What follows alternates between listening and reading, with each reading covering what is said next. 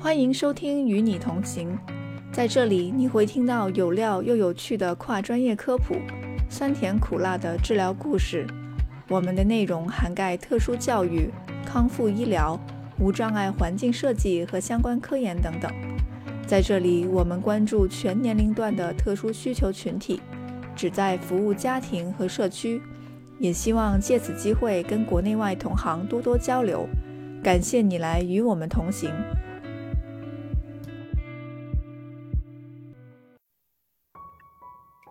欢迎大家收听这期的《与你同行》，我是陈佳。随着人口老龄化的问题日益严重，养老话题越来越火热。对于我自身而言，作为一名言语治疗师，我的日常工作中会接触到大量的老年患者，见到不同的家庭的养老模式。同时，作为青壮年群体的成员，我和我的朋友们也已经把父母养老纳入了日常思考和讨论的话题。今天，我们就有幸请到一位在国内专门从事养老服务的专业人士安，我们和他来聊一聊他的故事。安，你好，和大家打个招呼吧。哦，你好，呃，你可以称呼我叫安安。我之前呢是在美国，呃，南加大就读老年服务管理专业，然后之后回国，然后现在的话是在一家外资企业背景下的高端养老社区的运营部门担任运营的一员。安，欢迎来到我们的节目。嗯，我也非常好奇你的专业哈，像我最开始听到的时候，我可以说是第一次听说，但是我马上就对你的专业特别感兴趣。可不可以跟我们详细的说一下你求学的经历啊，或者是为什么对这样的专业感兴趣呢？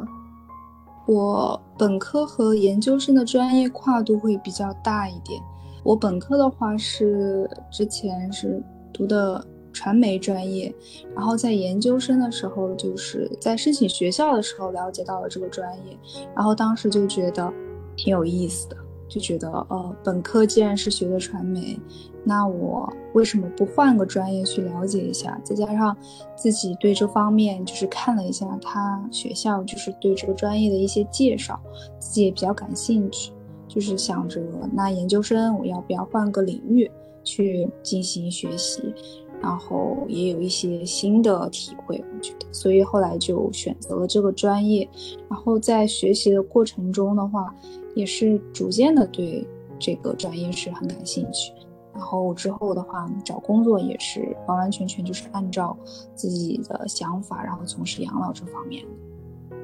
嗯，所以完全是受到了兴趣的引导，从最开始入这个专业到从事这个工作，哈。对，当时也有一点点担心，就是毕竟是跨专业，然后的话，国内其实当时我当时选择的时候，对于养老这块只说是一个比较好的前景，但是实际上是，呃，像一块荒漠一样，并没有很多人就是。真正对养老这一块很了解的，所以只能够通过当时学校的一些背景介绍啊什么的，然后来让我知道就大概这个这个专业会学到哪些课程。能不能跟我们说说你在就是美国，嗯，应该是南加州大学对吧？求学的时候的专业是一个具体是一个什么样的一个设置？我记得我们其实会有很多的方向让你去选择养老，就是它是养老是个大的框架，但是我们分很多很细的专业。那就我来说的话，我可能选的是老年服务管理这个专业，更偏向于管理学和商科这样子。然后我记得我刚入学的时候，我选的是一门五百的课，那门课的话老师非常严。它就是相当于是一个养老的综述，就是把你所有的可能会接触到的养老的一些分支都会跟你大概的讲一下。选了这个五百之后，你就会比较清晰，就是我之后可能打算应该往哪个方向走。然后像有一些人，他可能就会想要完完全全的走病理学啊、医学这方面，也有人会去走一些政府机构，就是学一些政策。然后，或者是参与到一些社会，就是政，就是政府的一些策划什么，就是对于养老这种政策的制定啊，或什么的。像这种政府的策划方面啊，方呃政策方面的制定的话，它就可以走到养老咨询这一块，就包括如何规划对于就是未来一些呃养老一些政策的制定。我有一个问题，就是你刚才提到的这些方向哈，他们学习的这些嗯这些后面学习的这些人士，可能比如说像政府的政策制定这些，可能会。呃，跟你不在同一个环境中工作，那像其他的这些这些分支，他你们在工作上会有交集吗？跟政府那一块，我反而接触的会要更多一点。嗯，为什么呢？就是因为就是会涉及到一些就是商科、文科嘛，然后管理嘛，这些的话，就是我觉得是基于基于在。日常生活中的，但是你要说医生的什么话，跟养老其实，嗯，国内来说的话，就会会有点难接触到。我不知道你有没有就是来过养老社区，就是国内的，因为尤其是可能养老社区还分很多不同。我们这种的话是专门针对于活力长者的，就是他们有一定的自理的能力。然后在我们这个社区里面的话，就是我们主要就是为了呃去管理，然后增加他的一些社会参与度，然后来延缓他的一些精神上啊、身体上的一些衰老。但是真正的涉及到医疗背景的话，可能又会到护理院啊这种，就会不一样。然后平时的话，我说跟政府政策相关的这些呃养老相关的人有接触的原因是，有的时候你会涉及到要跟。政府政策，尤其是一些民政，国内的民政要跟他们打交道，因为民政的话是会要，啊，是管理养老这一块，因为养老在中国非常非常的新，大部分主要受到那个民政这边管。哦，我知道你的工作经历在国外也有工作经历，对吧？嗯，你能不能给我们讲一讲，就是在国外的是什么样子的？然后回国之内，呃，回国之后你的经历有什么不一样啊？就是国内国外虽然都是在养老社区，但是我觉得我从事的那个工作的一些职能啊什么的会完全不一样。像我当时在那个 ADHC 工作的时候，我其实更多的是 PD 的助理。后来我自己又去了一家那个，呃，也是政府相关的 Independent Living 的那种。是美国的一家那个叫做 Front Porch 旗下的养老社区，嗯，然后我主要的工作的话，就是因为我有传媒的背景，我主要是就是帮老人他们策划活动啊，然后去就是帮他们解决一些平时生活中遇到的一些事情，就比如说银行卡问题、保险问题，还有一些车。就是 DMC 的一些生活上面出现的问题也是需要我解决，然后我每个月也会帮他们做一些养老教育方面的，就我自己会做一些 research，然后告诉他们就是一些健康方面的，包括增加，就是有点像那种做，有点像你们做这种 podcast 一样的，就是就是一个线上的活动，然后大家一起谈一谈、聊聊天啊这样子。然后在国内这边的话会完全不一样，就是因为我回国之后。我是作为管培生进来的。管培生的话，我一开始是在一线待了大概有呃一年的时间，是作为呃礼宾员。那我们这个社区跟美国就完完全全都就跟我之前待的就有很大的一个不同，就是我现在这个背景就有点像，主要都是酒店管理背景的人。然后他们的话就是跟学社工啊也好，学医医护啊专业背景的也好，就完完全全的不太一样。他们行事的一些行为模式也会有蛮大的不同的，就就更偏重于服务上面。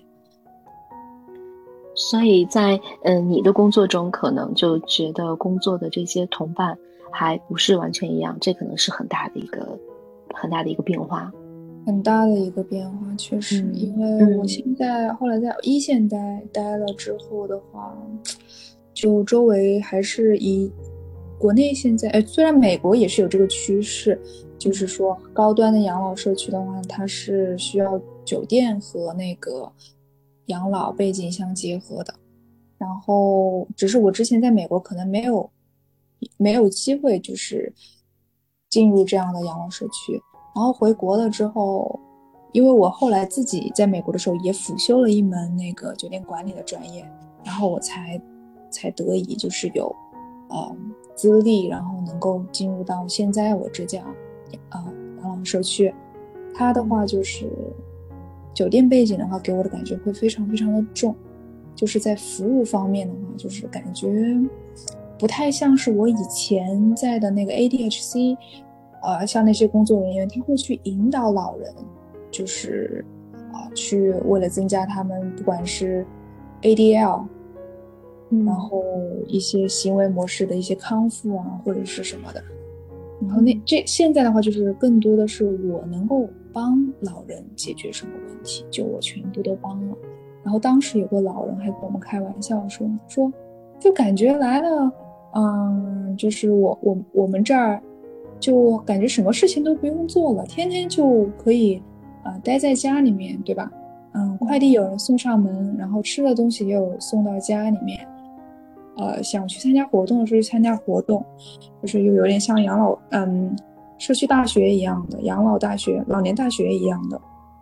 就就完全不一样。那也有可能是基于就是美国那边，我当时待的时候，就是呃，他可能需要有一些老人，他可能是部分的失能，所以需要就是医护人员对他们进行一些锻炼什么的。那我现在待的老人都是具备护理能自理能力的，就是不需要护理，他们就是能够更多的是享受在我们这儿。可能在在国内，据你了解，是不是相对于养老机构，它也会根据老人的这个自理能力程度的不一样而有不一样的这种，就是嗯，有的机构也会不一样，对吗？有的，你像有一些养老社区出现比较早的，比如说某康，然后他们的话就是完完全全参照美国的 CCRC 模式，然后老人进去的时候会根据你的那个水平。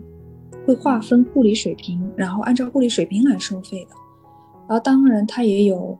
呃，就 CCRC 整个一个一个链嘛，一个 continuing community 就相当于，就是我们又有又有独立社区、活力社区，我又有半自理社区，我又有那个嗯 memory care，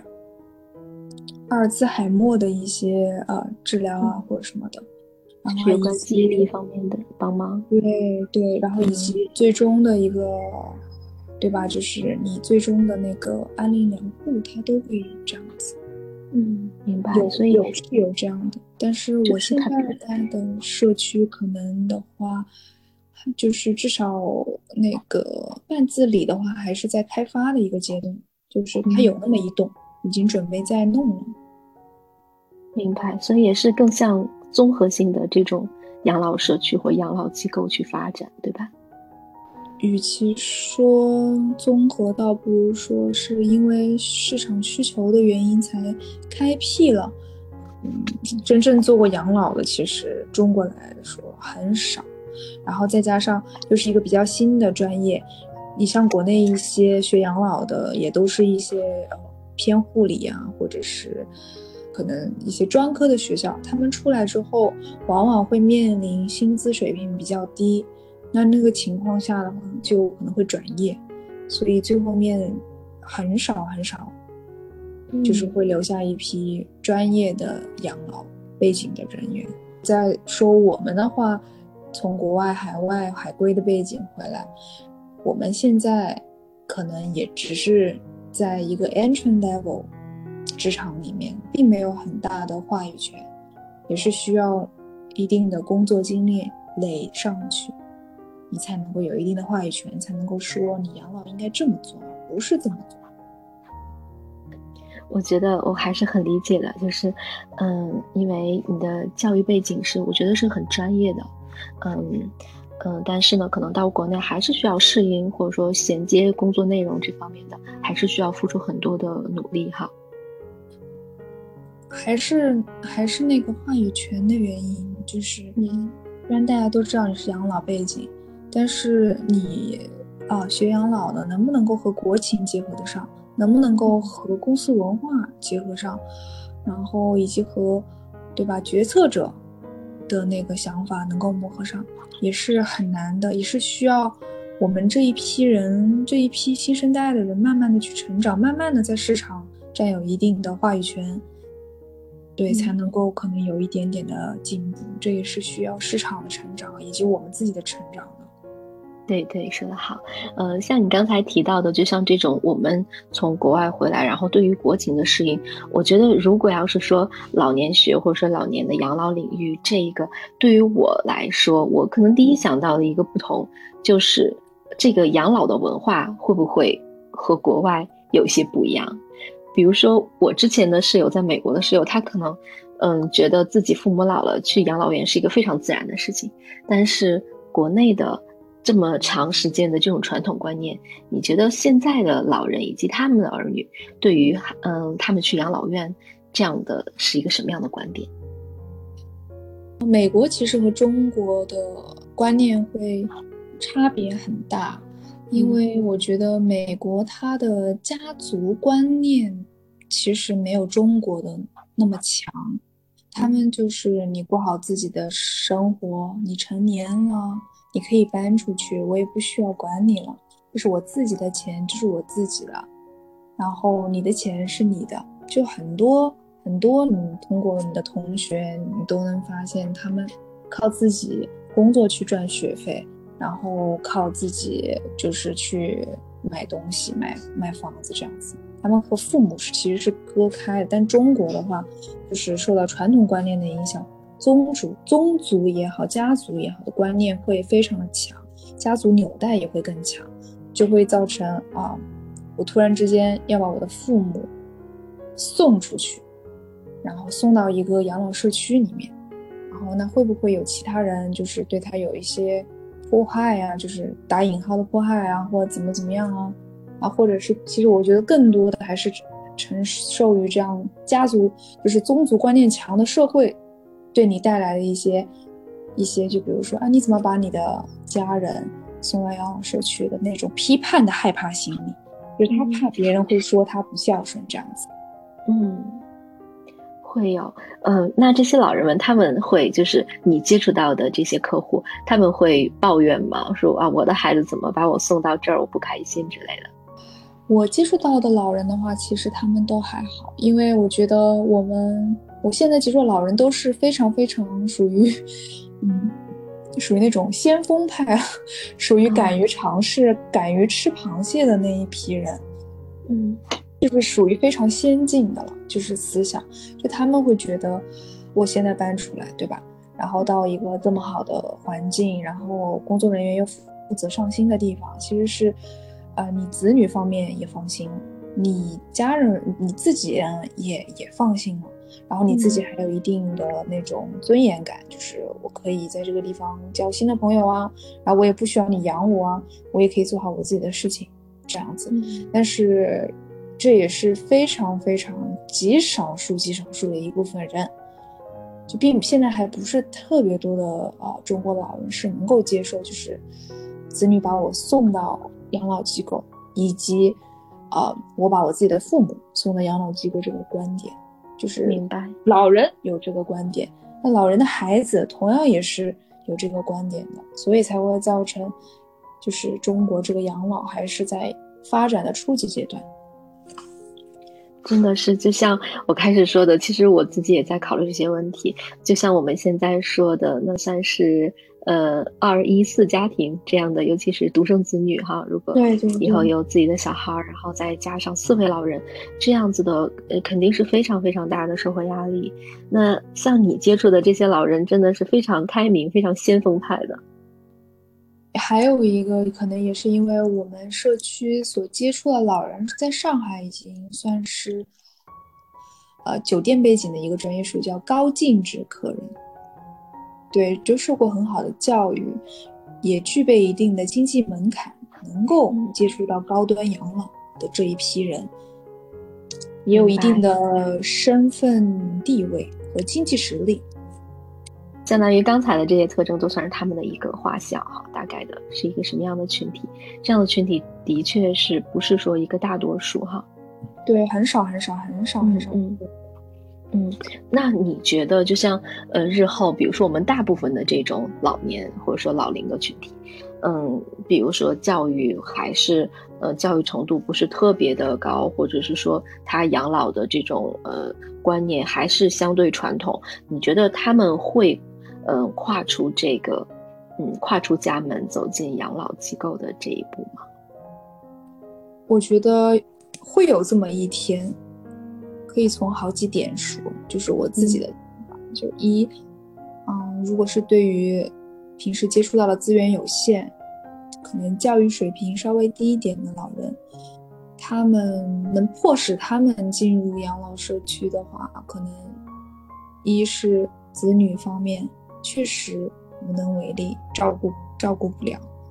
因为尤其是现在老年趋势越来越、越来越、越来越严重的情况下。就像你说的二一四这样的家庭结构，那会迫使他们最终，呃，对吧？就是我撑不住了，我只能这么做了，然后把他们送到那种护理机构。然后还有一种就是我希望看到的是，慢慢的社会，就是包括是市场也好，销售也好，他们把一些新的一些概念传传入到带入到市场里面。然后让人们开始慢慢的、逐渐的去接受，经营一些好的社区养老，并不是传统概念上所认为的不孝也好，或者是会遭遭遇到一些啊社区的老就是虐待什么的，就能够改变这些观念。同时，它如果说就是这个市场的一些观念能够改变的话，那我觉得对于一些行为的，尤其是虐待行为这些的规范也会。也会有一定的那种限制作用，就是需要需要这个好的养老的生态慢慢的建立，就是一步一步的来，这个生态圈是要被建立起来，然后再慢慢慢慢的完善。嗯，对我我也特别同意。呃，像其实在我就是居住的周围哈，我们我现在居住的小区是一个非常大的，就是周围的很多其他的小区挺大的一个嗯社区吧，算是。嗯，我在我们就每个楼嗯就楼和楼之间哈，发现了一家嗯，我觉得应该是一个养老机构。啊，它是建在这种楼群之间的独立的一栋楼，我觉得这个模式可能就是我作为一个子女可能比较容易接受的一个模式，就是可能父母在那里住，然后离我又不远，然后家庭的这种纽带又没有完全断离，然后老人可能也比较容易从心理上面接受。哦，所以我觉得可能大家都在往这方面努力吧，就是可能适合我们国情的这种方式。对对，这种其实是更经济实惠的。嗯嗯，但是我觉得也还是需要一定的成长吧，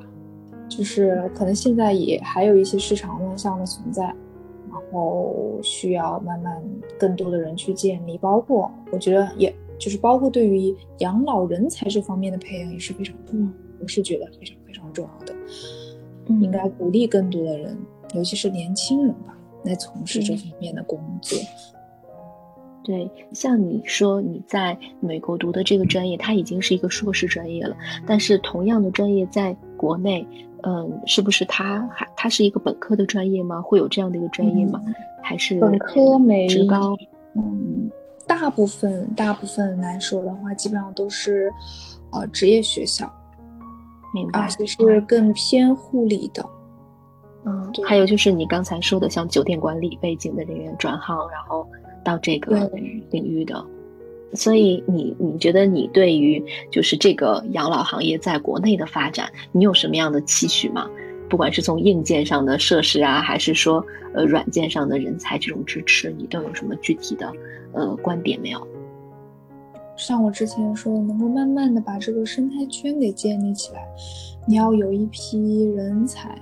然后那批人才给予他们一定的话语权，让他们能够在这个领域稍微能够施展一下自己的拳脚，然后同时的话，就是也需要给予那一批人一定的，对吧？不管是经济也好啊，或者是。资源也好的一些倾斜，也以及对于市场加大监管，我觉得就是避免避免，就是有一些人可能想的就是只是想来赚快钱，因为呃，可能因为中国这几十年发展嘛，就是很迅速，然后大家其实赚钱赚的也会非常快，什么都是讲究快的情况下，其实就很难做好养老，因为我觉得养老更多的是需要情怀，需要精力去投入的，它是一个回报周期非常长的、非常长的一个事业。需要给他很多的耐心，以及人文关怀，以及人道主义上的一些支持。我觉得，之前我记得一个叔叔跟我说过，他说：“嗯，像我们这些老人，对吧？辛苦了一辈子，市场上还有一些人想骗我们的钱，那真的是把我们最后的一笔钱都骗走的话，那真的是天打雷劈都 不足惜。”这是他当时给我的一句话。我当时现在想起来的话，我觉得。那一瞬间挺挺 shock 到我的，就是如果你是换个角度去想的话，啊，你自己老了以后赚了一笔钱，然后你这笔钱砸进去，想要安度一个晚年，法律啊政策也是需要给老人一定的保护的。我觉得就像你说的，真的是养老的这个产业，它也是一个良性产业，特别有同感。嗯，就是因为我是从事，就是我是做言语治疗师的，然后。嗯，就是在我们做康复的这种过程，也确实觉得，因为接触到很多老龄的这个老龄的患者，嗯，就觉得他们生病了之后，他们可能下一步要考虑到的就是这个养老的问题。可能他生病前和生病后，对于给一个家庭带来的影响，真的是天差地别的。我很好奇的是，就是你在美国的时候是应该，嗯，也和就像康复从从业的这些人员哈，像 PT、OTST，是不是也有一些工作上的交集？而这种交集可能在国内是没有的吧？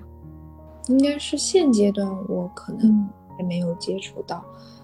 因为我现阶段的话，主要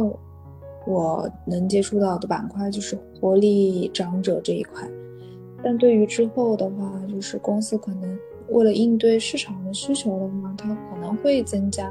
护理楼啊这一块的增设的话，我可能之后是会有机会能够跟这些呃医疗背景相关的医护背景相关的人员有工作交集的。